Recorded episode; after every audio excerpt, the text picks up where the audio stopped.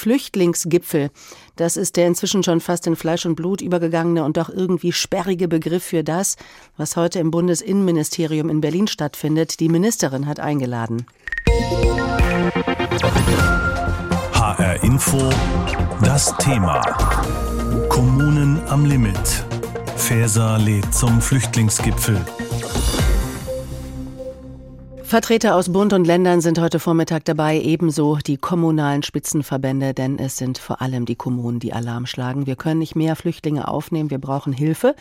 Noch nie hat Deutschland so viele Menschen aufgenommen wie im letzten Jahr, allein schon rund eine Million Kriegsflüchtlinge aus der Ukraine. Gerald Knaus ist Migrationsforscher in Berlin. Ich habe mit ihm gesprochen und ihn gefragt, Sie haben ja schon im letzten Herbst hier auch in HR Info von einem historischen Flüchtlingswinter gewarnt. Jetzt gibt es eben auch noch vermehrt die Hilferufe aus den Kommunen. Warum hat die Bundesregierung bislang so wenig gehandelt? Also ich glaube, das Grundproblem ist einfach die außerordentlich, ja historisch große Zahl von Menschen, die man unterbringen muss. Darauf war in Europa, in Polen, in Tschechien, in den baltischen Staaten, aber auch in Deutschland niemand vorbereitet. Und auch wenn klar war, schon ab äh, Herbst, dass äh, Deutschland 2022 mehr Flüchtlingen Schutz gewähren wird als in jedem Jahr seit den 40er Jahren, also dass es ein historisches Flüchtlingsjahr wird, äh, ist nicht offensichtlich, wo man diese Menschen so schnell unterbringen kann. Äh, vor allem, weil diese Krise ja noch lange nicht vorbei ist. Wir werden sehen, was in den nächsten Wochen und Monaten in der Ukraine passiert. Ich glaube also, der Schlüssel für die Bundesregierung ist hier aus ausgetretenen Routinen auszubrechen.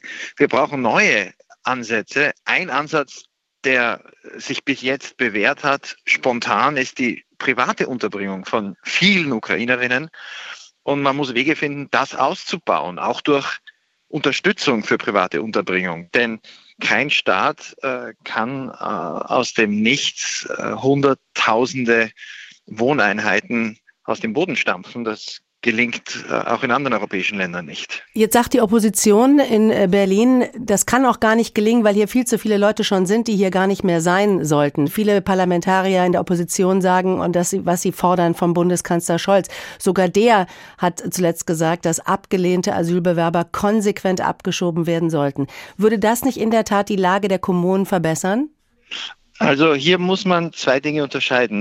Natürlich ist es sinnvoll. Jedes Asylsystem beruht in seiner Logik darauf, dass eine Ablehnung eines Asylantrags Konsequenzen hat. Denn sonst bräuchte man ja gar nicht zu prüfen.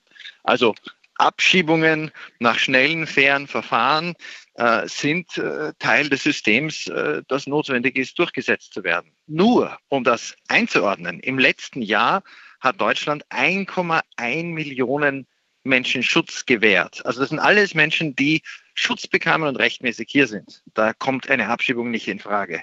Und im letzten Jahr hat Deutschland 50.000 Menschen in der ersten Instanz durch äh, negative Asylentscheidungen signalisiert, dass sie das Land verlassen sollten. Dann sind viele aber nochmal in Berufung gegangen.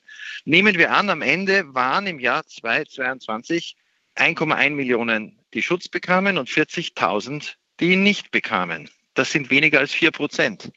Wenn man jetzt also hier Abschiebungen konsequenter durchsetzt, als das den letzten vier Innenministern und Innenministerinnen gelungen ist, wenn man die Zahlen verdoppelt, verdreifacht, würde das an der derzeitigen Notlage der meisten Landkreise und Bürgermeisterinnen nichts ändern. Das Ganze ist ja nicht nur ein Problem, das wir in Deutschland haben, das ist ein EU-weites Problem. Jetzt hat sich letzte Woche die EU auch mal wieder mit dem Thema auf einem Flüchtlingsgipfel beschäftigt. Und da hat man sich auf wenig verständigen können, aber auf eines schon mal auf alle Fälle. Illegale Migration muss stärker bekämpft werden, indem man die EU-Außengrenzen stärker schützt und die Menschen schneller von dort wieder abschiebt. Wird das denn verhindern, dass mehr Menschen zu uns kommen? Also der EU-Gipfel war eine einzige große Enttäuschung. Man hat über das wichtigste Thema, nämlich die größte Zahl, die fünf Millionen Ukrainerinnen, die im letzten Jahr temporären Schutz erhalten haben und die vielleicht noch kommenden Millionen Flüchtlinge aus der Ukraine gar nicht gesprochen. Da gab es auch keine Diskussion darüber, wie man hier zum Beispiel mehr europäische Solidarität schaffen könnte, dass äh, mehr Menschen auch in Spanien, Italien, Frankreich und in anderen Ländern aufgenommen werden. Länder, wo kaum oder nur sehr wenige Ukrainerinnen im Vergleich angekommen sind. Das würde nicht nur Deutschland, sondern auch andere Länder, die viele aufgenommen haben, entlasten. Darüber wurde gar nicht gesprochen. Man sprach über die irreguläre Migration, doch äh, war ganz genau, wie soll das funktionieren? Die ersten Nationalitäten sind Syrer und Afghanen. Da gibt es keine Rückführungen, weder nach Syrien noch nach Afghanistan. Es gibt auch keine Rückführungen derzeit nach Russland aufgrund von Putins Krieg. Auch in den Iran äh, mit der derzeitigen äh, Repression der Regierung ist es schwierig.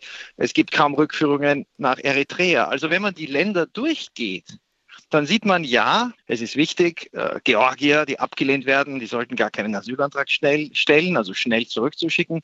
Aber für die meisten, die da angekommen sind, sind Rückführungen in ihre Herkunftsländer auch nach schnellen Verfahren äh, keine wirkliche Option.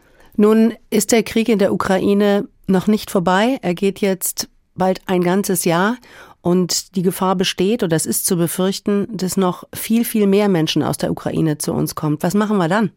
Wenn es uns nicht gelingt, die Ukraine zu unterstützen, wenn äh, die russische Offensive erfolgreich ist, wenn die Männer und Frauen nicht zurückkehren können in die verlorenen Gebiete, dann müssen wir uns darauf einstellen, dass noch einmal einige Millionen Flüchtlinge aus der Ukraine nach Europa kommen. Und daher ist die Unterstützung der Ukraine auch militärisch in diesem Fall Fluchtursachenbekämpfung.